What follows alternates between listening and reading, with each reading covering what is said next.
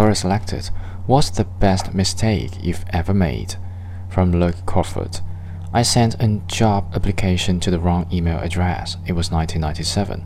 I was a kid working tech support at a local ISP called JPS.net. I knew C and had taught myself Perl during downtime. I was applying for a programmer one position at the university where my dad worked. I sent my resume along with a really long university application.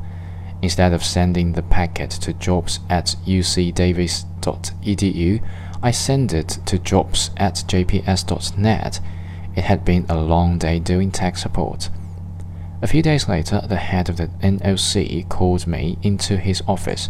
Before I really had time to be nervous, he started interviewing me. He gave me a page of C program and asked me what it did. I didn't really get it at first, so I went through line by line explaining it. I recognized the ports of POP3 and Gatherabla, and the guy seemed to be getting more and more excited. In one of the funnier cases of title inflation, they called me staff programmer. That's one rank up from senior programmer. I was 17. They pay me programmer one wages though.